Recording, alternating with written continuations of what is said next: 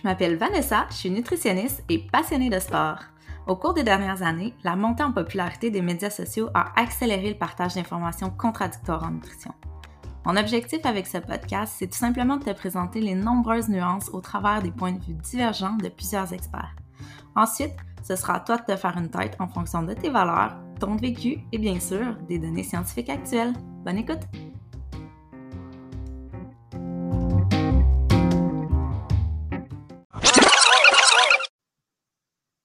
Bienvenue sur le podcast Zone Grise. Aujourd'hui, dernier épisode de la saison. Donc, euh, vous le savez, en fait, je quitte pour mon congé maternité. Je termine aujourd'hui avec la cerise sur le Sunday. je suis super contente, vous le savez, je pense que je l'ai déjà dit, mais je suis vraiment super contente d'avoir euh, Sophie Maffolini avec moi aujourd'hui, car euh, j'ai l'impression qu'on va discuter d'un sujet qui est trop peu discuté en nutrition encore. Euh, donc, je suis vraiment heureuse de l'avoir à mes côtés pour l'entendre sur le sujet. Donc, salut Sophie. Allô Vanessa, merci pour la belle invitation ça me fait vraiment plaisir. Puis ce qui est vraiment cool, c'est que toi, tu es, euh, à l'autre bout du monde présentement, puis on peut se parler euh, grâce, euh, grâce au web. C'est quand même une belle c'est un beau plaisir et c'est euh, une belle opportunité qu'on a. Fait que euh, avant d'aller plus loin, en fait, sur le sujet, euh, sur le podcast, j'ai reçu beaucoup de nutritionnistes, j'ai reçu beaucoup de kin aussi, des naturopathes. moi, je, je, te suis depuis longtemps. Peut-être qu'il y a des gens de ma communauté qui ne te connaissent pas. Si c'est le cas, ils gagnent à te connaître. Mais j'aimerais ça que tu te présentes là, dans un premier temps, que tu nous parles un peu de ton parcours puis de ce que tu fais présentement. Oui, merci. Euh, en fait, je suis médecin de famille à l'origine, donc j'ai travaillé pendant sept ans dans le Grand Nord et euh, j'ai quitté ma pratique médicale conventionnelle cette année. Euh, ben en fait, non, l'année passée, c'est rendu l'année passée maintenant. Mm-hmm. Donc, euh, j'ai quitté officiellement à la fin de l'été ma pratique conventionnelle pour vraiment suivre l'appel de mon cœur, de partager la pleine conscience à temps plein. Donc, c'est mm-hmm. maintenant, c'est maintenant mon quotidien. Donc, ça, fait, ça faisait longtemps que je sentais que c'était ma mission. Depuis 2012, en fait, où j'ai guéri d'un trouble alimentaire, principalement grâce à la pleine conscience. Puis j'ai senti cet appel-là à l'intérieur de moi de partager cette pratique. Puis, euh, à temps quand j'étais à temps partiel, en fait, dans le Grand Nord, j'ai commencé On the Side, mon projet euh, Dr. Sophie Maffolini, où est-ce que en ligne, j'offre des programmes de réduction du stress par la pleine conscience, euh, des programmes pour gérer l'anxiété naturellement. J'ai écrit deux livres, euh, dont Méditer sans complexe et L'anxiété sans complexe. Puis, ben, j'ai une passion pour l'entrepreneuriat aussi, donc ça, c'est quelque chose que j'ai Que j'ai découvert. Je pensais jamais un jour devenir entrepreneur, mais c'est une autre de mes passions. Donc, en, un mini résumé, c'est un peu ça. ouais. Puis euh, c'est vraiment cool. D'ailleurs, si je me trompe pas, je pense avoir entendu dans un épisode de podcast que euh, maintenant que tu avais fait la transition justement de, euh, de laisser ton travail en médecine dans le Grand Nord, puis de te consacrer un peu à ta mission, tu, tu, avais réussi à faire un peu de la pratique de la pleine conscience, quelque chose qui était approuvé comme étant la pratique de la médecine. Est-ce que je le dis adéquatement? Oui, en fait, euh, ben, mes services en ligne de pleine confiance ont été reconnus comme des services professionnels médicaux. C'est tellement cool pour vrai. ça, ça, démontre une belle ouverture vers des, euh, des alternatives qui sont moins pharmacologiques, euh, plus psychologiques, spirituelles. Euh, fait que vraiment, ben, félicitations pour ça. Là. Je pense que c'est vraiment une belle réussite puis qu'on peut s'inspirer de ça, là, tout à fait. Puis euh, c'est vrai qu'effectivement, je pense qu'au-delà de, de, ton besoin d'aider et de, de, répandre euh, la pleine conscience, ben on voit la femme entrepreneur derrière toi. Je trouve ça super motivant, ça marche très bien tes affaires. En tout cas, ça a l'air de super bien marcher là, fait que vraiment félicitations pour cela. Euh, donc là, tu as, tu as se frôler le sujet, mais moi, je veux qu'on rentre un petit peu plus en profondeur dans euh, une des sphères de ton parcours, justement, qui est une sphère un petit peu plus personnelle. Euh, donc, tu en parles euh, de manière assez ouverte. C'est la raison pour laquelle j'ose aborder le sujet aussi. Euh, d'ailleurs, dans, dans un de tes livres, là, tu partages ce, ce parcours-là. Mais toi, en fait, quand tu étais étudiante en médecine, euh, tu, tu avais un trouble alimentaire, puis je pense que tu as, vécu au travers de ça pendant très longtemps, ça t'a affecté beaucoup. Puis la, la pleine conscience t'a permis de t'en sortir. Peux-tu nous en parler davantage un peu de comment tu l'as vécu, de qu'est-ce que la pleine conscience a, changé en toi finalement pour, pour en venir à, améliorer la situation? Mm-hmm. Oui, beaucoup de choses en fait. Euh, j'ai eu l'anorexie. Ça a commencé pendant mes études en médecine, euh, comme tu partageais. Ça a commencé euh, dans ma deuxième année de médecine. On avait la parade de mode des deuxièmes. Puis j'étais super impliquée là-dedans. Puis j'avais jamais eu de problème avec mon image corporelle ou avec la nourriture. C'était pas quelque chose. J'avais eu d'autres problèmes dans ma vie, mais pas ceux-là. Puis je, je mangeais vraiment euh, à ma faim, euh, j'écoutais mon corps, euh, j'avais une bonne relation avec la nourriture. Puis, pendant la parade de mode des deuxièmes, il y a une petite voix qui a commencé à chuchoter dans mon oreille. Ah, Sophie, il faudrait que tu maigrisses pour la parade. Fait que c'est comme ça que cette voix-là, c'est comme intensifié, intensifié, intensifié. J'ai commencé à moins manger, moins manger, moins manger. Euh, fait que j'ai eu une phase restrictive pendant comme six mois. Puis mhm. après, euh, j'ai pris une année sabbatique pendant ma entre ma deuxième année puis mon externat. Puis je suis partie euh, au Brésil où je travaillais dans une agence de mannequins. Puis là-bas, c'était un milieu vraiment un petit peu malsain. puis Ouais, puis là, c'était vraiment comme tout le monde observait un peu qu'est-ce que je mangeais, puis on me semble tu manges beaucoup, puis tu vas engraisser. Fait que là, la nourriture qui était comme interdite, mais c'est devenu vraiment encore plus une obsession. J'ai commencé à avoir des compulsions alimentaires, euh, puis ça a duré pendant euh, pendant plusieurs années j'ai essayé vraiment plein de choses là, pour guérir de ça. Je suis allée en Inde, euh, j'ai fait du yoga. Euh, en Inde, je me suis dit, OK, tous les dieux de la méditation sont ici. Là, je vais trouver l'illumination, mais euh, non, j'étais encore malade. Puis quand je suis revenue, en fait, j'ai. Oui? Question. oui. Euh, est-ce que tu avais essayé des méthodes plus traditionnelles, mettons, euh, consultation en psychologie, euh, en nutrition, ou tu n'avais pas, pas couvert ça avant, avant ton départ? avant mon départ en Inde, non. Mm-hmm. J'avais vraiment plus essayé des livres de croissance personnelle. Je n'avais glissé un mot à ma médecin. Ça, je me souviens que j'avais glissé un mot à ma médecin. Je ne sais pas si c'était avant de partir ou en revenant. mais je me rappelle qu'à ce moment-là, elle m'avait dit Ah, OK. Tu sais, c'est comme si elle ne savait pas vraiment quoi me dire ou quoi faire en lien avec ça.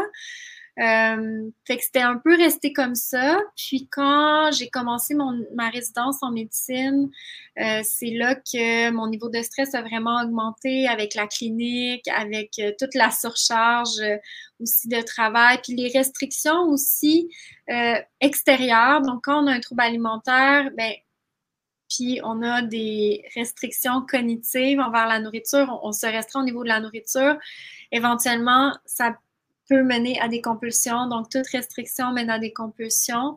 Et euh, là, en plus des restrictions que moi-même je m'imposais, il y avait aussi les restrictions imposées par le milieu. Fait que ça, ça l'a fait vraiment flamber là, euh, mon trouble alimentaire à ce moment-là, le trouble alimentaire à ce moment-là. Puis, euh, je suis tombée sombrée dans la dépression, le burn-out. Et il a vraiment fallu que je tombe au fond du baril pour aller chercher de l'aide. Et euh, quand je suis allée chercher de l'aide, en fait, la médecin euh, que j'ai consultée au programme d'aide des médecins du Québec, euh, j'ai senti qu'elle était vraiment ouverte et à l'écoute de, de, la souffrance que je vivais à ce moment-là. Puis elle a terminé la rencontre en disant Ah ben Sophie, si j'étais toi, j'irais lire sur la pleine conscience. J'avais déjà lu là-dessus, j'avais déjà lu sur le pouvoir du moment présent, tout ça. Puis j'étais comme OK, intéressant, mais on dirait que je l'avais comme pas vécu à l'intérieur de moi. Puis quand j'ai décidé de prendre un arrêt santé à ce moment-là, c'est comme si je jouais plus de rôle. Tu sais, je jouais plus, j'étais plus une résidente en médecine, j'étais juste Sophie, j'étais juste moi. Puis c'est de cet espace-là un peu sans ego que quand j'ai commencé à lire sur la pleine conscience, pour moi, ça a été comme une révélation un peu instantanée, là. le pouvoir du moment présent. Ouais. Tu as cru tout de suite, toi, à ça. Hein? Tu y as cru tout de suite au pouvoir, justement, de la pleine conscience puis de la méditation. Ça, ça te rejoint euh, instantanément? Mais en fait, c'est que je l'ai vécu à l'intérieur de moi instantanément. C'est comme ça a été comme un, une épiphanie, si je peux dire. Tu sais, ça a été vraiment comme une sorte d'illumination, en guillemets, euh, où est un éveil, en fait, où est-ce que j'ai vraiment senti, ah, tout, tout ce temps-là, avant, j'étais tout le temps dans ma tête, dans le futur, je vais être heureuse quand, je vais être heureuse quand je vais finir ma résidence, je vais être heureuse quand je vais finir mon externat. C'était tout le temps dans le futur. Et euh, de me réapproprier en fait la présence au moment, au moment présent, ça a vraiment eu un, grand, euh, un grand impact dans mon processus de guérison. J'ai commencé à méditer quand même assez intensément. Là, je méditais comme quatre heures par jour. Euh, puis c'était pour moi, ça a été une redécouverte aussi de mon corps, mais d'une façon bienveillante. Mm-hmm. euh, tu sais, quand on a un trouble alimentaire, euh, ben, on a une relation quand même qui peut être difficile avec son image corporelle. Euh, puis pour moi, je voyais toujours mon corps dans le miroir ou euh, dans le regard des autres. Puis je, scrutais beaucoup aussi, hein. Euh, je scrutais beaucoup le gras de le gras imaginaire en guillemets de mon ventre. Puis je mhm. le mesurais avec mes mains puis tout ça. Puis quand j'ai commencé à pratiquer la pleine conscience, je pratiquais le scan corporel, qui est une pratique où est-ce qu'on va visiter consciemment chaque partie de notre corps. c'est comme la première fois où est-ce que je découvrais mon corps de l'intérieur plutôt que de le voir de l'extérieur. sincèrement, ça a eu comme un, effet vraiment instantané chez moi d'apaisement, aussi de, de, redécouvrir mon corps avec bienveillance, de lui donner de l'amour, de la présence. Euh, fait que ça a vraiment été euh, une, belle aventure de découverte intérieure. Très cool. Puis j'ai deux questions par rapport à, ce que tu viens de dire. La première chose, tantôt tu disais euh, en médecine, justement, tu sais, non seulement tu avais comme les, restrictions qui te venaient de l'intérieur, mais tu vivais aussi avec les, les restrictions du milieu. Est-ce qu'il y avait des restrictions particulières, justement, ou une pression particulière que tu sentais qui venait euh, du milieu de ta pratique? C'était surtout le manque de temps. Tu sais, quand on a beaucoup de patients à voir, j'avais pas le temps de manger. Euh, donc, euh, si on n'a pas le temps de manger, ben, par exemple, je passais toute la journée sans dîner, sans manger. J'arrivais à 7 heures le soir, j'étais affamée, mais là, j'allais m'entraîner sur un ventre vide. Puis après ça, j'arrivais à la maison, puis là, j'avais comme c'était comme le pattern. Là, je mangeais un petit peu, puis un petit peu plus, puis là, je bingeais. Tu sais, c'était rendu ça à tous les jours là, à la fin. Je vais être épuisée. ça mm. Puis, euh, une autre question aussi, tu sais, tu disais justement, bon, là, je suis tombée dans la méditation, tu sais, ça t'a vraiment parlé, puis tu t'es mis à, sentir des choses que tu n'avais pas senties auparavant. Puis, euh, je pense que tu es une personne quand même intense, fait que là, tu t'es mis à méditer comme quatre heures par jour. Mais pour les gens qui nous écoutent, mettons, euh, tu sais, qui se disent, voyons, faudrait-tu que je médite comme quatre heures par jour pour que ça fonctionne? Est-ce que tu peux faire euh, un, petit bout de chemin par rapport à ça, par rapport à la pratique que toi, tu as eue? Puis, mettons, peut-être que tu pourrais conseiller à quelqu'un aujourd'hui, mettons? Oui, en fait, c'est vraiment pas nécessaire de méditer quatre heures par jour pour avoir des résultats. Là, par exemple, j'offre un petit défi gratuit de méditation avec des méditations de 7 minutes sept jours, puis les gens voient une grande différence. Donc, ça n'a pas besoin d'être euh, super long comme moi. Euh, puis j'ai par exemple euh, une, une, personne qui a fait mon programme Mindful Mafia, c'est 30 à 45 minutes de pratique par jour. Puis elle, elle avait un trouble alimentaire qui a duré vraiment pratiquement toute sa vie. Puis elle avait, elle, était au début de la soixantaine quand elle a fait le programme Mindful Mafia.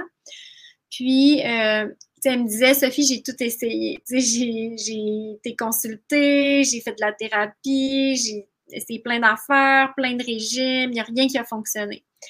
Puis elle a commencé le programme Mindful Mafia, puis elle méditait 30 à 45 minutes par jour. Puis deux semaines après, elle m'a écrit, elle m'a dit, Sophie, je sais pas qu'est-ce qui se passe, mais on dirait que mon cerveau marche plus pareil. Mm-hmm. J'ai plus de compulsion alimentaire. Mm-hmm. Euh, donc c'est, c'est une preuve. Ça n'a pas besoin d'être euh, super long aussi mm-hmm. pour voir une différence, pour voir un impact. Ouais, je suis vraiment d'accord avec toi parce que moi, le lien le plus évident que je fais, là, c'est vraiment comme, puis à, mes clients auxquels j'en parle le plus, c'est vraiment ceux, justement, qui vont avoir des compulsions alimentaires. Parce que dans la compulsion, des fois, justement, les, les, les gens, ils disent, ça, c'est plus fort que moi. Tu sais, il y a comme une emprise, justement, une, vraiment une sensation de perte de contrôle. Fait que je me dis, tu sais, la méditation, ça te ramène tellement dans le moment présent que, justement, tu es capable de te recentrer puis d'éviter ces genres de perte de contrôle-là.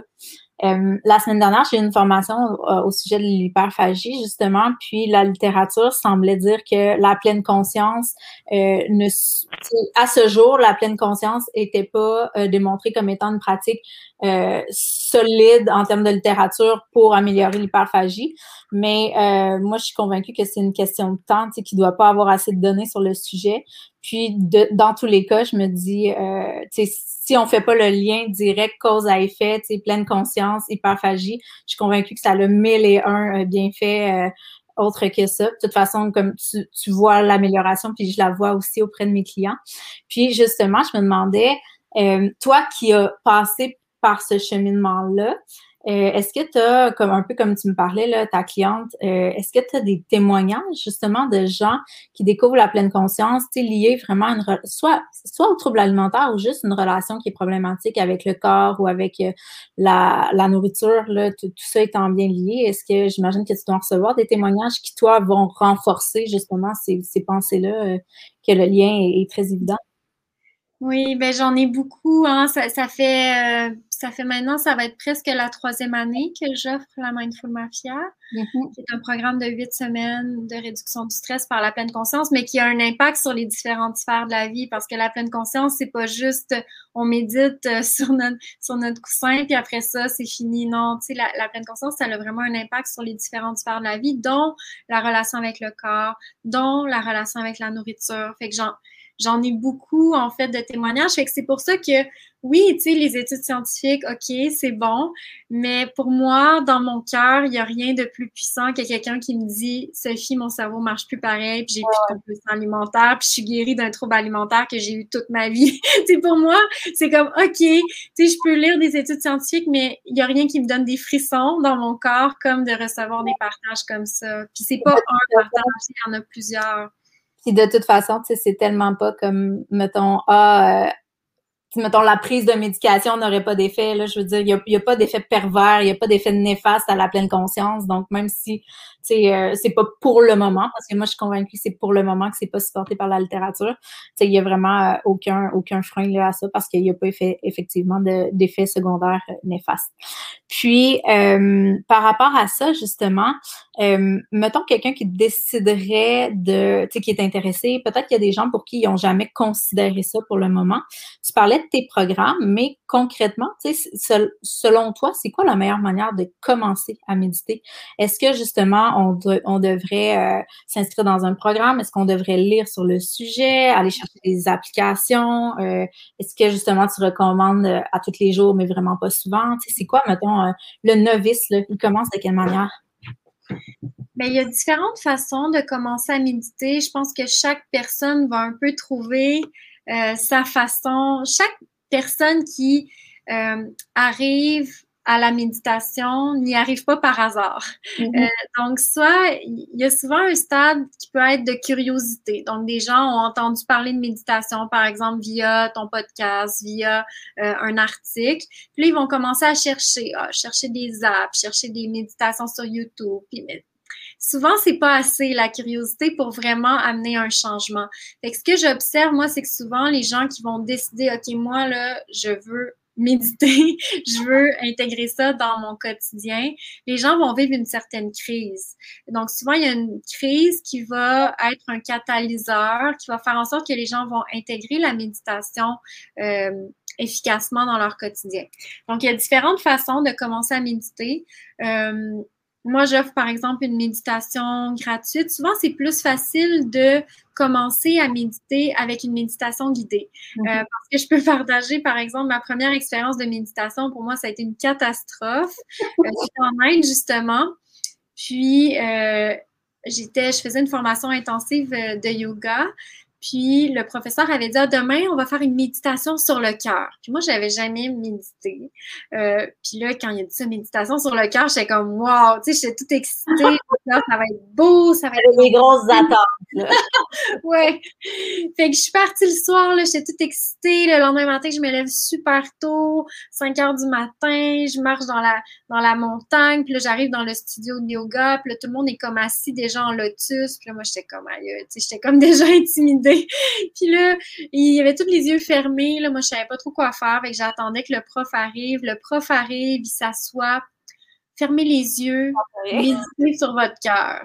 Là, j'étais comme, aïe, c'est quoi que je fais? C'est quoi faut que je fasse? Fait que là, pendant 45 minutes, c'était juste comme mon mental qui capotait. Puis là, j'avais les yeux entrouverts. Puis j'étais comme, mais voyons, les autres, qui ont l'air de savoir quoi faire. fait que ça a vraiment pas été une belle expérience. Mm-hmm. Donc, d'être guidé, souvent, au début, c'est vraiment plus facile avec des méditations guidées. Donc, c'est sûr qu'il y a plein de méditations guidées euh, gratuites. Hein. J'en offre sur mon site sophiemafolie.com. Euh, j'offre aussi l'initiation à la Mindful Mafia, qui est un petit défi de 7 jours. Il y a aussi des applications qui sont des bonnes façons euh, de commencer à méditer. Puis euh, le programme Mindful Mafia, mais ça, c'est comme un bootcamp de pleine conscience de huit semaines pour intégrer la pleine conscience dans les différentes sphères de sa vie. Donc ça, c'est le programme que j'offre. Euh, puis, tu sais, j'ai souvent des gens qui m'écrivent, ah, Sophie, j'avais essayé comme tellement de choses pour commencer à méditer, mais j'étais juste pas capable. Puis en ayant un programme régulier, d'être en groupe aussi, ça a quand même un effet. Euh, donc, ça, c'est différentes façons, en fait, qu'on peut commencer à méditer. Oui, parce que justement, pour faire un petit bout de chemin là-dessus, là, euh, des fois, quand j'en parle à mes clients, clientes, la première chose, ben, la chose qui revient tout le temps, là, c'est comme Ah, j'ai essayé, mais je suis pas capable. Moi, tu sais, mon petit hamster, il arrête pas, tu sais, mais je suis comme, mais justement, tu sais, c'est pour toi vraiment, là, si tu me dis que ton petit hamster, il arrête pas, là. Fait que, tu sais, je pense aussi qu'il faut être persévérant là, dans la pleine conscience. Là. En tout cas, pour l'avoir intégré euh, un peu moi-même, tu sais, je suis pas super disciplinée. Mais comme tu dis justement, tu sais, euh, des fois, je pense que ça prend, faut avoir un objectif précis aussi pour aller intégrer des changements d'habitude de vie comme ça. Moi, j'avais de la misère à dormir mon justement mon hamster roulait ben trop. J'étais tout le temps comme sur des highs créatifs quand j'essayais de me coucher. ça m'a vraiment, vraiment beaucoup aidé. Là. Fait que c'est pour ça aussi qu'en l'ayant vécu puis en, vivant les bénéfices, on, on a comme tendance à le recommander aussi. Mais c'est un cheminement. Ça m'a pris du temps quand même avant de voir les bienfaits puis de d'être capable de, d'en profiter plus que justement trois, quatre minutes. Puis après, tu t'augmentes, puis t'augmentes, puis finalement, tu y trouves tu trouves ta place là, parmi tout ça. donc, je regarde mes petites notes. Euh, parfait. Puis, selon toi, justement, quand on parle du rapport avec le, corps et tout, tu sais, tu m'as dit justement que toi, le fait de le vivre de l'intérieur, euh, puis de sentir ton corps justement de l'intérieur plutôt que du regard des autres ou d'un reflet dans le miroir, ça te fait avoir beaucoup de bienveillance, de compassion envers toi-même. Mais est-ce que tu serais capable d'expliquer pourquoi il y a autant de changements? Je ne sais pas si tu de manière un petit peu plus euh, théorique, mettons, au niveau du cerveau ou je sais pas quoi, est-ce que tu es capable d'expliquer ou c'est vraiment dur à verbaliser? Il faut le vivre pour le comprendre. Je ne sais pas si, euh, si, tu comprends un peu le pouls de ma question. Mmh. Ouais, j'ai pas lu d'études à, ce niveau-là, euh, au niveau du trouble alimentaire, qu'est-ce que ça peut faire exactement. Euh, mmh mais c'est sûr que d'un niveau conceptuel, en fait, la pleine conscience, c'est qu'est-ce que ça nous amène à faire, c'est d'observer, de se mettre en position d'observateur bienveillant plutôt que d'avoir un regard qui focus et qui est dans le jugement. Donc, c'est vraiment un changement d'attitude intérieure. Donc, quand, par exemple, on a un trouble alimentaire ou qu'on a des obsessions envers notre image corporelle, mais on scrute. Donc, on scrute, on va scruter comme des parties de notre corps qu'on n'aime pas, on va scruter du gras, on va, on va. Donc, scruter, c'est un peu comme regarder avec une, une jumelle, puis là, on focus sur un point. Fait que si on focus là-dessus, mais on voit pas tout le reste. On voit pas tout le reste de notre corps. On focus là-dessus, puis quand on scrute, ben on trouve. Si je scrute mon ventre, ben je vais trouver d'une manière ou d'une autre du gras. c'est comme si on scrute, on trouve. Donc d'arrêter de scruter déjà et de se positionner en mode observateur, bienveillant. Donc c'est comme si on on, s'observe en fait, on sort un petit peu de euh, on, s'élève en fait, puis on se met en mode observateur bienveillant de qu'est-ce qui nous habite, qu'est-ce qui est là à l'intérieur de nous. Donc, c'est vraiment une perception plus élargie de soi-même que axée sur euh, scruter des imperfections, par exemple. Donc, il y a cet aspect-là, euh, je pense, qui est vraiment important puis qui aide beaucoup en fait dans la pleine conscience parce que la pleine conscience, ça nous aide à vraiment observer l'entièreté de notre expérience du moment présent. Mhm. Alors que par exemple, quand on vit de l'anxiété ou on vit un problème, souvent toute l'attention va être mise sur ce problème-là. Toute l'attention va être mise sur euh, Exemple, si j'ai un trouble alimentaire, mais toute l'attention va être mise sur la nourriture, va être mise sur l'image corporelle. Alors que la pleine conscience nous invite à euh, ouvrir notre regard puis observer le reste de notre expérience humaine. Donc ça, je pense que c'est un point vraiment important où est-ce que ça va aider. Mm-hmm. Puis évidemment, justement, le fait de, de lâcher un peu le focus va faire diminuer l'anxiété. Tu sais, j'ai l'impression que c'est comme une série de, de, de, de, comportements ou de petites clés là, qui vont toutes faire du sens une après l'autre. Tu sais.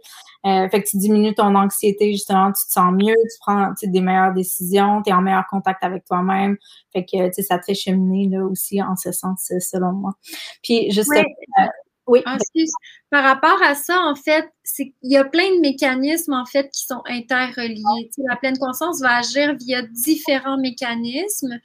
Euh, puis, euh, entre autres, en fait, euh, entre autres, ça va agir en diminuant le système nerveux, en diminuant l'activation du système nerveux sympathique et en augmentant le parasympathique. Donc, on diminue, euh, on diminue en fait euh, l'activité sympathique qui est liée à la réponse de fight or flight, qui est liée à la réponse de stress. Donc, on vient diminuer le stress.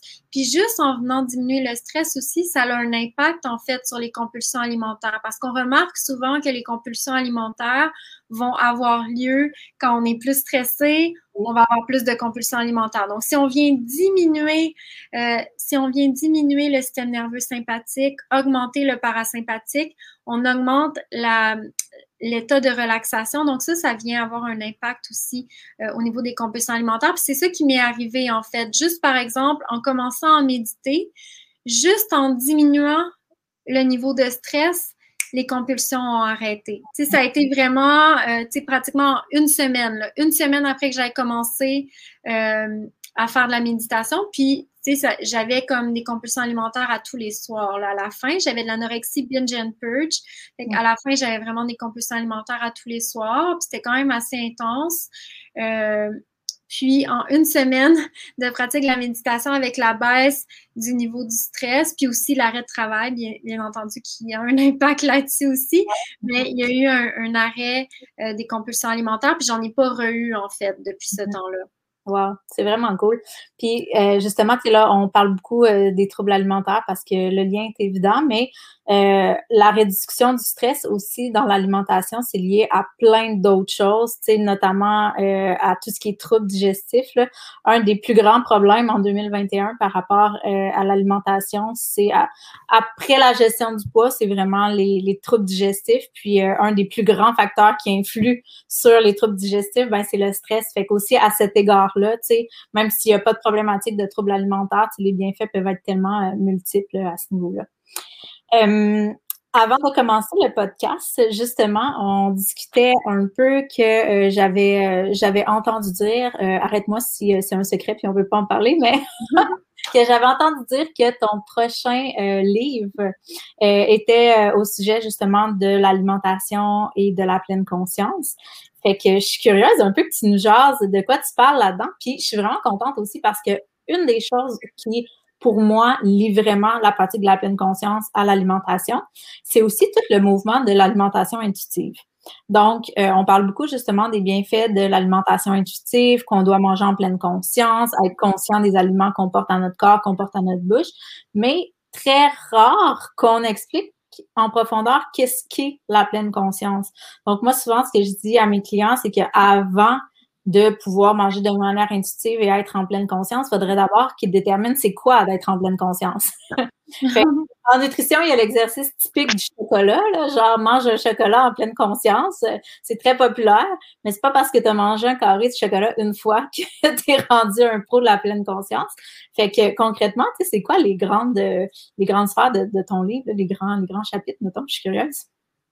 Oui, en fait, euh, le livre, ça va être Manger sans complexe. Mhm. Ça devrait paraître euh, dans un an, l'année prochaine. Je serais supposée ah! le manuscrit euh, imminemment, mais j'ai encore du travail à faire. donc, l'idée du livre Manger sans complexe, en fait, je savais que je voulais éventuellement explorer euh, l'impact de la pleine conscience sur l'alimentation parce que c'est quelque chose qui est très proche de mon vécu.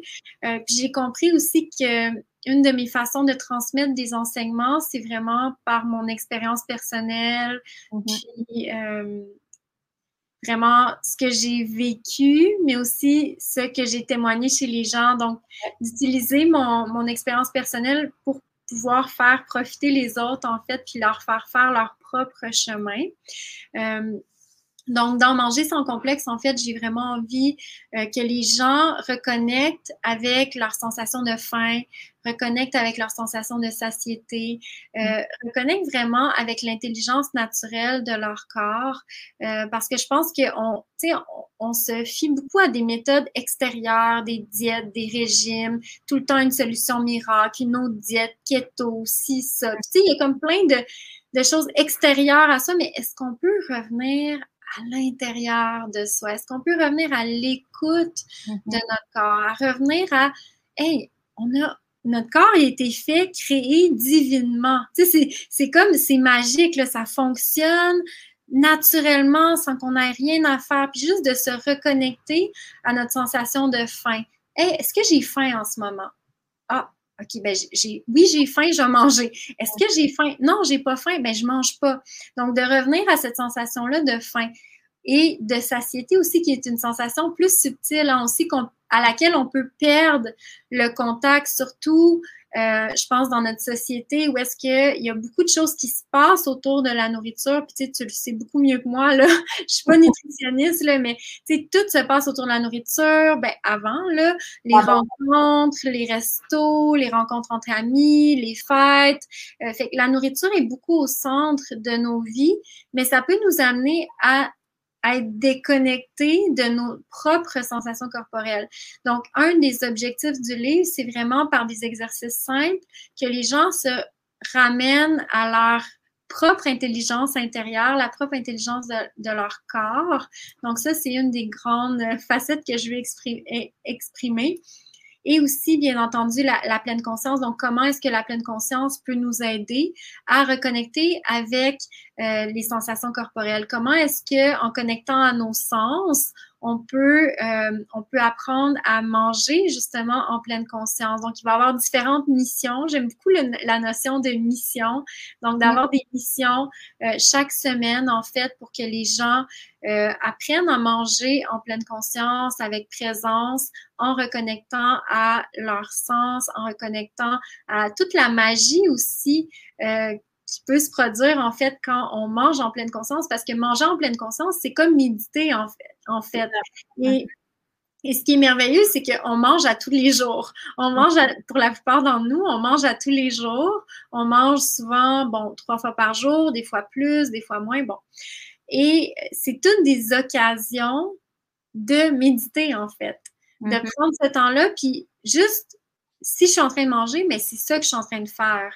Alors mm. que, tu sais, aujourd'hui, on va manger, mais en même temps, on est sur les médias sociaux, en même temps, on est en train de regarder la on est en train de regarder quelque chose sur Netflix.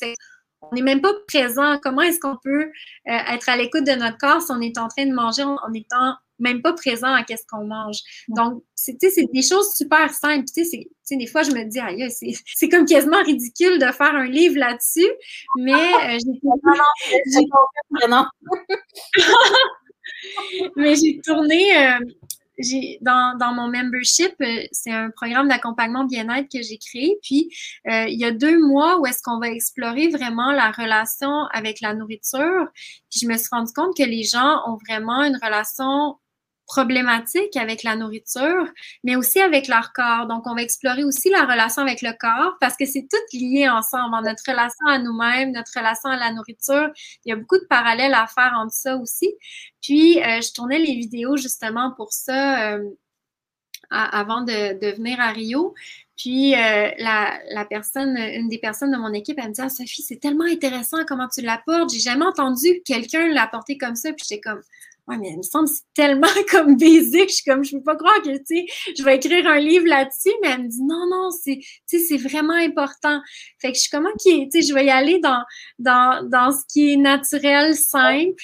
Parce que justement, ce retour à la base-là, qu'on essaie beaucoup d'enseigner aussi en tant que nutritionniste, c'est comme, la problématique étant, comme tu dis, tout étant interrelié, ben, les gens, ils ont un problème d'estime d'eux, un problème de confiance. Puis là, sais, en venir à manger en pleine conscience, c'est comme justement de se faire confiance à soi, plutôt mm. que d'écouter un conseil externe de comme elle m'a dit que je devais manger ça. Ben c'est faire confiance à son corps. Puis pour bien des personnes, c'est tout un défi là. Ça, c'est très anxiogène. Fait que justement, anxiété, pleine conscience, c'est comme une roue qui tourne là sans fin.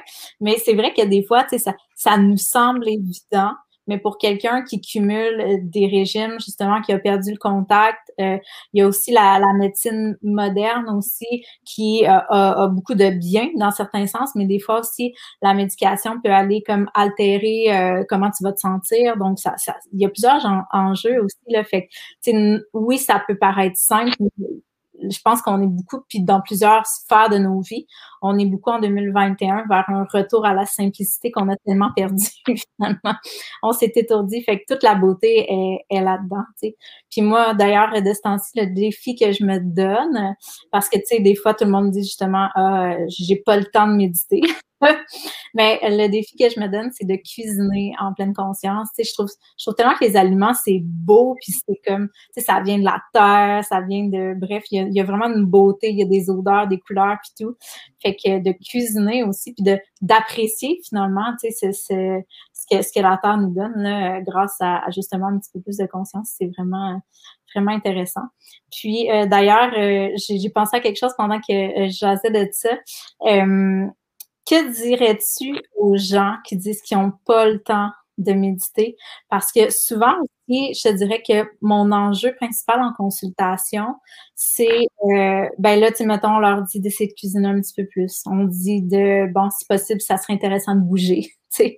Ah, puis là, ben, si possible, faudrait aussi méditer. Mais surtout, tu sais, mets-toi pas de stress. fait que, c'est ça. Des fois, je trouve que ça fait beaucoup. Euh, qu'est-ce que tu aurais, toi, comme conseil par rapport à ça? Ça serait de faire une note to-do list. Euh, donc, il y a, tu sais, souvent, il y a des choses qu'on va faire qui nous prennent beaucoup de temps puis qui ne nous amènent pas d'énergie. Mm-hmm. Euh, donc, un truc que moi, j'ai utilisé puis qui m'a beaucoup aidé, c'est de prendre conscience de quelles sont les deux choses qui me prennent beaucoup de temps, qui ne m'amènent pas d'énergie. Euh, puis on se rend compte que, tu sais, par exemple, on peut passer beaucoup de temps sur les médias sociaux, on peut passer beaucoup de temps sur nos emails ou des choses comme ça. Euh, donc, de voir quelles sont les choses qui ne, nous nourrissent pas et qu'on pourrait peut-être diminuer et de monitorer ces comportements-là aussi. Parce qu'on se rend compte que quand on monitore, tu sais, les gens, ils disent, j'ai pas le temps. Mais, mm-hmm. mais est-ce que tu as monitoré combien de temps tu passes sur les médias sociaux? Trois heures par jour. OK. Est-ce que tu as le temps de prendre cinq minutes de ces trois heures-là pour méditer, pour prendre soin de toi? Donc, je pense de commencer par voir où est-ce que va notre temps? Où est-ce mm-hmm. que va notre temps pour prendre conscience que, hey, finalement, j'en ai du temps dans une journée. J'en ai mm-hmm. du temps, mais c'est où est-ce que je mets mon énergie? Où est-ce que je mets mon temps? Oui, tout à fait. Puis je pense aussi que c'est tellement justement régénérateur, la pratique de la méditation, que, puis corrige-moi si je me trompe, là, c'est vraiment une impression que, mettons, ça vaudrait même la peine de troquer un 15 minutes de sommeil pour un 15 minutes de méditation, je pense. Ben, en fait, oui, le... quand on médite, euh, c'est comme si on s'arrête, mm-hmm. on prend du temps, mais ça nous fait gagner du temps. Comment? ben, on est plus, souvent plus focus. Donc, on va être plus présent, on va faire plus les choses avec présence. Donc, on est moins dans le multitasking. Mm-hmm. Donc, on fait les choses plus facilement, plus rapidement. Je me rappelle quand j'ai commencé à méditer, c'était comme, mon cerveau était comme tellement focus, j'étais comme, tu sais, je pouvais faire des affaires, là, ça, allait vite, mon affaire, c'était comme efficace. Euh, donc, des fois, on va s'arrêter, on va prendre du temps, puis ça va nous faire gagner du temps. Et aussi, par exemple, le scan corporel, qui est une, sorte de méditation qui est très, qui peut avoir un, effet très relaxant. Euh, en, yoga, ça s'appelle du yoga nidra. C'est assez similaire. Ça, ça, ressemble au yoga nidra, le scan corporel. Euh, le yoga nidra, il y a un peu plus de sorte d'induction un peu hypnotique, si je peux dire, de visualisation. Euh, et euh, on, dit que 30 minutes de yoga nidra équivalent à deux heures de sommeil. Wow. Ouais. Donc, tu sais, j'ai pas lu d'études là-dessus, euh, mais c'est quelque chose de, plus vécu. Puis aussi, comme moi, je remarque que plus je médite, moins j'ai besoin de dormir aussi, plus que j'ai d'énergie. Mm-hmm. Donc, mais tu sais, chaque personne est différente aussi. Donc, de toujours revenir à qu'est-ce qui fait du sens pour moi, euh, puis d'essayer aussi. C'est d'essayer, est-ce que je me, tu sais, je peux me lever 15 minutes plus tôt, puis voir l'impact sur ma journée? Mm-hmm. ouais, puis il y aurait aussi peut-être, euh, tu sais, la pratique de la pleine conscience pendant une activité, ça serait déjà ça, comme on disait tantôt, tu sais, pendant que tu prends ton repas, ben pourquoi pas essayer de le prendre en pleine conscience, tu sais. Puis c'est quoi la différence, justement, je, je le sais pas du tout, là, entre, mettons, l'acte de méditer puis l'acte de vraiment, tu sais, euh, comme être en pleine conscience, comme mettons que je mange mon repas en pleine conscience, est-ce qu'on considère que je fais de la méditation? C'est quoi la distinction? C'est plus une pratique informelle de pleine conscience. Donc, dans la pleine conscience, il y a les, pratiques formelles qui sont, par la, qui sont par exemple la méditation assise, qui va être sur différents euh, sujets de méditation, par exemple sur la respiration, sur les émotions. Euh, on peut faire des méditations sur les sons, sur les pensées. Euh, ensuite, il y a le scan corporel, qui est un autre pilier de la pleine conscience, qui est une pratique formelle. Et il y a la méditation en mouvement et la méditation marché.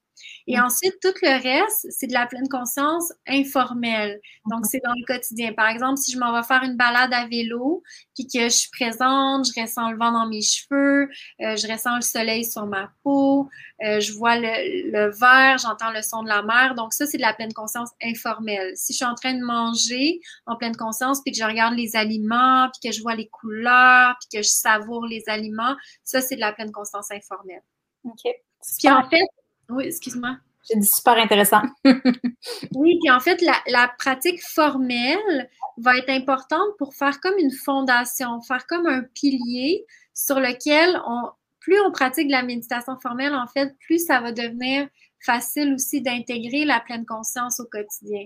Donc, on va pratiquer la méditation formelle pour créer une assise, une fondation, et ensuite, ça va devenir de plus en plus facile au quotidien d'avoir des petits moments de présence répétés qui éventuellement peut-être vont devenir continus. Mm. Cool. Puis, euh, selon toi, là, je vais te poser, euh, il me reste deux questions qui sont un petit peu moins en lien avec ça, mais avant que je conclue, euh, est-ce que tu as l'impression qu'il y a quelque chose qui serait super pertinent qu'on aborde en lien avec l'alimentation, la pleine conscience, à côté de quoi on serait passé? Est-ce qu'il y a quelque chose qui te vient en tête ou tu penses qu'on a quand même fait un, beau topo de, la thématique? je pense qu'on a fait un beau topo de la thématique. Peut-être de des petits exercices que les gens peuvent faire là, à la maison simplement. Tu sais, juste euh, au début d'un repas, les premières bouchées sont les plus savoureuses. Hein. Donc, si on savoure les premières bouchées d'un repas en pleine conscience, déjà, on se rend compte qu'on est plus satisfait. Euh, puis il y a une belle expression, en fait, tu sais, nous, on dit souvent au Québec, je suis plein, je suis plein. Euh, puis cette expression-là est tellement en fait, je pense qu'elle nous nuit parce que est-ce qu'on a vraiment besoin d'être plein pour être satisfait? Et au Brésil, en fait, on ne dit pas l'expression je suis plein. Ça se dit pas, ça n'existe pas. Les gens disent Esto satisfeito? Je suis satisfait. Mm. Ça fait tellement plus de sens. Hein? Est-ce qu'on a besoin d'être plein pour être satisfait? Donc, mm. De prendre quelques bouchées, en fait, au début du repas en pleine conscience. Donc, juste tu sais, les, gens, ce que j'ai observé en fait dans la Mindful Mafia, dans mon programme de réduction du stress, les missions en lien avec l'alimentation en pleine conscience sont souvent les plus difficile pour les gens. Les gens sont comme, hey, le repas en pleine conscience, ça, je trouve ça dur. les gens, ils trouvent ça dur. Donc, de commencer par quelques bouchées. Tu sais, se dire, OK, mais je vais prendre la première bouchée de mon repas, je vais m'arrêter.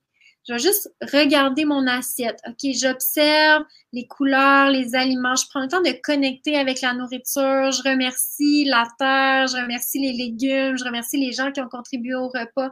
Juste le temps, le, l'effet de faire ça. Ensuite, de se connecter à sa respiration. Juste prendre le temps de, OK, je respire, je reconnecte avec ma respiration. On peut aussi faire un petit peu de cohérence cardiaque juste avant de manger, euh, en inspirant 5 secondes, expirant en 5 secondes. Donc, ça ramène la cohérence cardiaque ça va ramener notre système nerveux autonome au neutre. Parce qu'aussi, quand on mange puis qu'on est stressé, mais ça favorise pas la digestion. Donc, mhm. c'est toutes des choses qu'on peut faire qui sont assez simples, qui prennent comme quelques minutes avant le repas, mais qui vont faire qu'on va être plus connecté à notre sensation, à nos sensations intérieures. On va être plus présent à notre nourriture.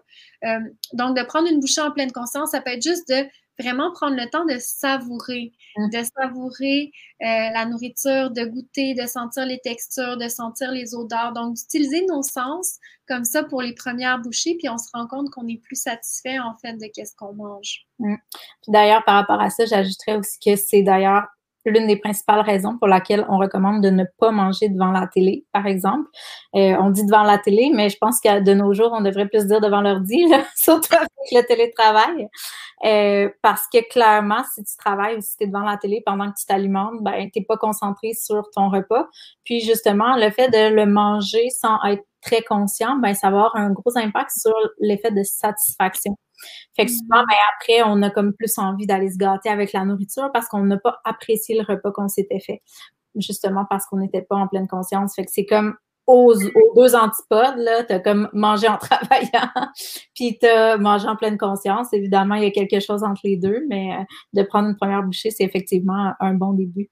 T'en aurais-tu un autre petit exercice comme ça? Euh, donc, de, prendre les premières bouchées, je pense que c'est vraiment un bon exercice. Puis aussi de déposer notre fourchette. Euh, tu sais, quand on prend une bouchée, juste de déposer la fourchette euh, entre chaque bouchée. Euh, ça, ça va nous aider à ralentir, à prendre notre temps. Tu sais, souvent, on va prendre une bouchée, on mange, puis on est déjà en train de prendre l'autre bouchée. Donc, juste de prendre le temps de déposer pour vraiment savourer. Fait que c'est des petits trucs vraiment simples, mais qui nous, qui nous aident à prendre plus le temps de manger pour ralentir aussi.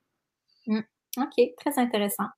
Fait que là, je m'en vais dans un sujet un peu euh, complètement à part. Là. Ça m'a popé comme question parce que justement, euh, tu es tout de même médecin.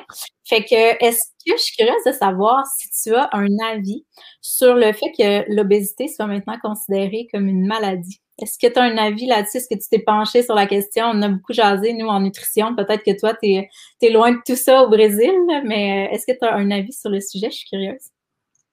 Non, sincèrement, j'ai, pas, pas vraiment d'avis là-dessus. J'aime ni pas m'aventurer dans ces eaux-là. C'est vrai. OK. Fait que dernier segment euh, que j'ajoute à mes podcasts, j'aime bien faire, euh, puis sens-toi bien à l'aise si tu n'es pas à l'aise, mais j'aime bien faire euh, une journée dans l'alimentation de. Donc, ça serait une journée dans, dans l'alimentation de Sophie Maffolini. Je suis curieuse de savoir qu'est-ce que tu manges, toi, en fait, dans une journée? Fait que tu peux nous partager, euh, grosso modo, là, à quoi ça ressemble ta routine alimentaire. Ça dépend vraiment de où je suis. En fait, le présentement, je suis à Rio, donc j'aime ça commencer. On n'a pas encore de cuisine, on est en Réno. Donc, euh, je vais manger euh, beaucoup de mangue. J'adore les mangues, donc ça, c'est souvent mon déjeuner. Euh, une grosse mangue, mais tu sais, pour les gens qui ont déjà mangé des mangues au Québec, c'est vraiment pas la même chose. C'est comme moi, je mange pas de mangue au Québec parce que je trouve ça vraiment pas bon. Mais moi, je les trouve délicieuses, fait que j'imagine pas. ah oui, c'est vraiment, c'est comme, c'est magique. Fait que je, mange, je mange ça le, matin, je mange une, grosse mangue. Puis euh, après ça, je mange beaucoup de. Je descends puis je mange du açaï. C'est l'açaï, c'est comme une, sorte de baie brésilienne euh, qui est aussi comme. C'est un fruit, mais c'est super gras aussi en même temps. C'est super nutritif. et que je mange. Euh, c'est quand même assez connu. Là, ça il commence à en avoir beaucoup au Québec. De... Euh, moi, j'appelle ça d'acai. C'est ah, açaï. Ah, ouais, ouais, je, je connais. Oui. Fait que je mange de l'açaï avec du kupuasu. C'est une sorte de fruit aussi de l'Amazonie. Euh, fait que ça, je mange ça. Après ça, je vais manger du tapioca. Fait que ça, c'est comme un, une espèce de. Ça, c'est comme ma routine. C'est, c'est des petits sandwichs. C'est comme un. C'est pas un sandwich, mais c'est. Ça ressemble à un sandwich, mais c'est avec un du tapioca. Donc, c'est de la farine de manioc euh, qui font, euh, en fait, c'est un peu dur à décrire, là, mais ils prennent une passoire, ils mettent la farine dans la passoire, puis ils secouent la passoire, ça fait comme une galette euh, de manioc. Puis là, je la mange avec comme de l'humus, avec des épinards, c'est vraiment bon. Ça, c'est comme ma tradition de tapioca. C'est comme une galette de tapioca, finalement? Exact, oui, oui, exact. ça, c'est comme ma petite tradition. Hein? J'ai dit, ça pique ma curiosité. Je vais aller googler tantôt. Je vais essayer de me cuisiner ça. Ouais, c'est vraiment bon. Puis sinon, tu sais, comme par exemple, aujourd'hui, je suis descendue, puis j'ai mangé, euh, c'était comme un, un mix d'avocat avec du cacao, des fruits, puis après ça, j'ai mangé une salade. Fait que, tu sais, ça, ça varie. Euh, ça varie selon, euh, selon mon intuition puis mon inspiration du moment. OK. Puis euh, je pense que justement, ton chum est brésilien. Puis euh, est-ce que c'est lui qui fait la cuisine normalement à la maison? Oui, c'est plus Félix qui cuisine que moi. Puis est-ce qu'il va changer ses habitudes, mettons, si vous êtes au Québec ou ça ressemble pas mal? Il doit y avoir des choses que vous trouvez moins là-bas, puis selon la disponibilité, j'imagine? Oui, en fait, mais c'est sûr que Félix, il cuisine, euh, il cuisine avec son style brésilien. C'est mhm. sûr qu'il y a des aliments que, par exemple, nous, on mange ici au Brésil, comme le manioc. On en mhm. mange beaucoup. Ici, on, puis le aipim. Aipim, c'est comme un. C'est, ben, en fait, c'est du manioc, mais qu'on fait euh, bouillir. Euh, c'est vraiment, c'est vraiment bon. Là. Moi, j'aime vraiment ça. Puis on le fait bouillir avec de, puis on met de l'huile d'olive avec du sel. OK. Euh, sinon aussi, sinon aussi ici, un mets traditionnel, c'est euh, les fèves noires. Euh, donc, arroz feijão. C'est arroz feijão, le riz puis les fèves noires, ça, c'est vraiment typique brésilien. Puis moi, j'aime vraiment ça. c'est comme un peu, c'est comme un peu niaiseux, mais tu sais, je mange quand même souvent ça. Arroz feijão, c'est comme, c'est niaiseux, mais c'est vraiment bon. Puis au Brésil, ils cuisinent, puis c'est vraiment savoureux. Tu sais, ils mettent beaucoup de Mm. Je sais pas qu'est-ce qu'ils mettent, mais ils mettent quelque chose que c'est vraiment différent de. Par exemple, Félix, quand il est venu manger dans, ma famille, ma grand-mère, elle avait fait du spad. Puis, tu sais, nous, c'était comme le mets traditionnel, le spad, quand j'étais petite. Mm-hmm. Puis là, Félix, il goûtait le spad. Le puis ma, tante, elle dit Puis, t'aimes-tu ça, Félix? Il dit ben, mais ça goûte rien. C'est comme, il était comme, ça goûte rien. Donc, les, Brésiliens, ils ont vraiment, euh, ils ont vraiment trouvé euh, un truc, en fait, tout est savoureux ici. C'est vraiment... de cuisiner beaucoup avec euh, des aliments frais. Là. Fait que déjà là, tu sais, beaucoup de, de saveurs, de fraîcheur. J'imagine qu'il y a beaucoup d'assaisonnement aussi. Puis, euh, tu, me parlais de pâtes, fait que j'imagine que non, mais est-ce que tu es végétarienne? Non, je suis pas végétarienne, non. OK. Je mange, je mange euh, vraiment rarement de la viande, mais je mange du poisson. OK, ben c'est correct. justement, je pense que quand on dit justement d'y aller avec une alimentation qui est plus intuitive, je pense que ce qui est un peu euh, catégorie, tu sais, euh, là, je te pose la question parce que tu me parlais beaucoup de fruits, légumes, ce genre de choses-là, riz, euh, légumineuses, mais tu sais, je pense pas qu'on a besoin de se catégoriser. Il y a des gens qui mangent très peu de viande, pas besoin d'être végétarien pour, pour autant non plus. Fait que... je trouve oui, mais c'est intéressant que tu en parles. Puis, tu sais, c'est quelque chose, je trouve que présentement, il y a tellement de divisions, puis de catégories, puis d'étiquettes, puis ah, toi, t'es vegan, toi, t'es pas vegan, puis moi, je mange pas de produits laitiers, pas de gluten. Déjà, c'est très limitant. tu sais, c'est très limitant. Puis ça, c'est un choix que j'ai fait pour ma santé parce que j'avais vraiment beaucoup de, de douleurs abdominales. Mm. Euh, fait que j'étais tout le temps, tout le temps, tout le temps ballonnée. Mm-hmm. Puis, euh, en tout cas, j'en passe, là, mais euh, j'ai fait ce choix-là. Ça fait comme six ans que j'ai arrêté de manger euh, du gluten et des produits laitiers. Puis pour moi, ça a comme révolutionné ma vie. Là. Tu sais, je sentais que j'avais comme 90 ans dans ma colonne vertébrale. J'avais vraiment des raideurs. puis quand j'ai arrêté, c'est comme tout disparu. Mm. Euh, j'ai lu le livre aussi euh, Comment j'ai guéri la douleur par l'alimentation de Jacqueline Lagacé. Je ne sais pas si tu le connais, Vanessa. Oui, un classique. Mm-hmm. par curiosité, ça, tu dis que ça fait six ans que tu as coupé ça. Ça fait combien de temps que tu as intégré la méditation? Ça fait euh, la méditation, c'est en 2012. Euh, puis je suis pas sûre que j'aurais réussi en fait à arrêter.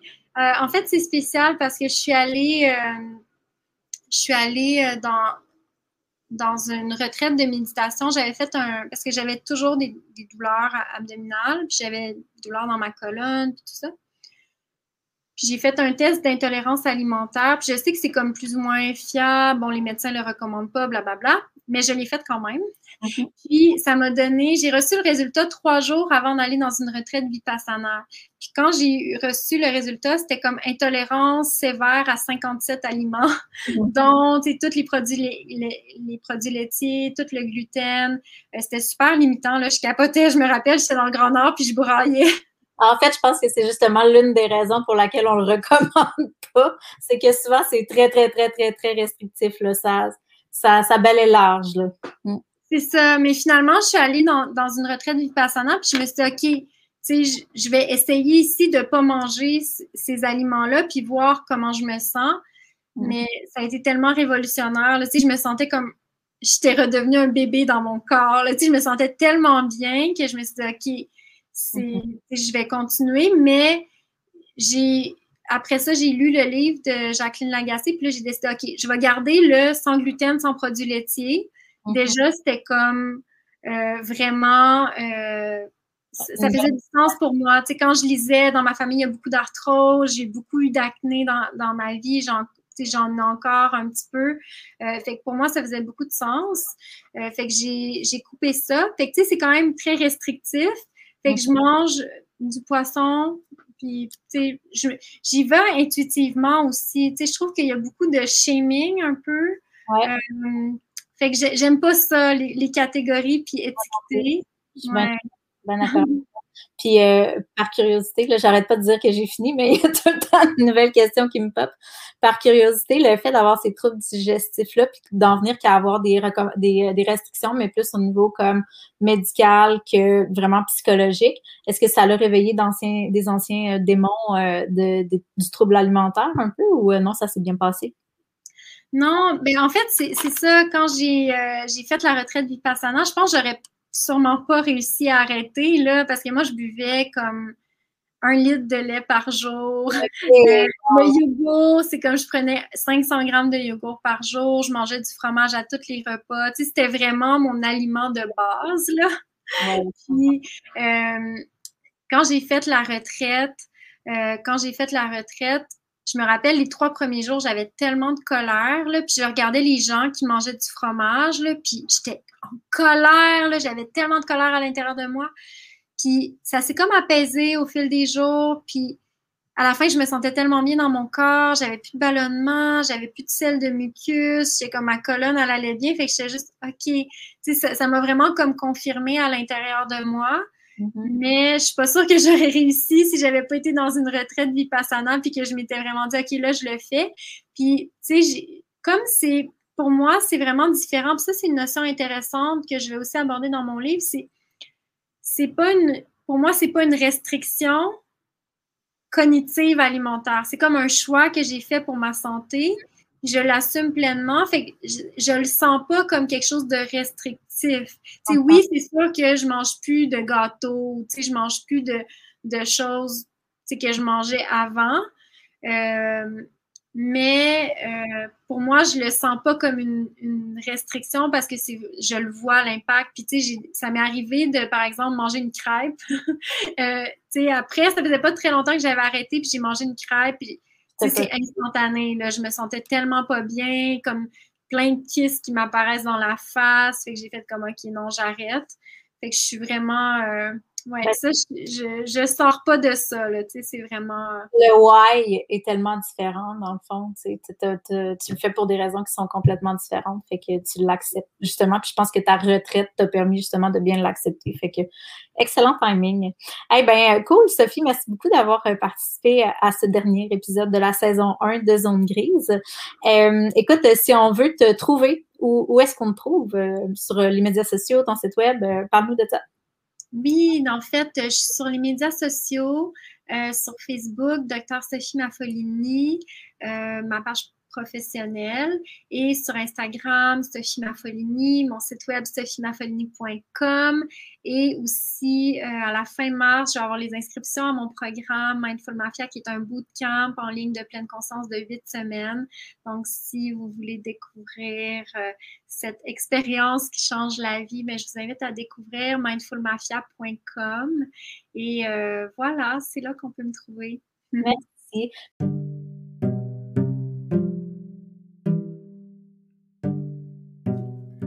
Merci énormément du temps que tu as passé avec moi. Je suis consciente qu'en 2020, le temps, c'est une ressource qui est limitée et tellement précieuse. Donc, si j'ai eu la chance de t'avoir à mes côtés pendant quelques minutes, c'est tout un privilège pour moi. Donc, je te souhaite une belle fin de journée et on se dit au prochain podcast.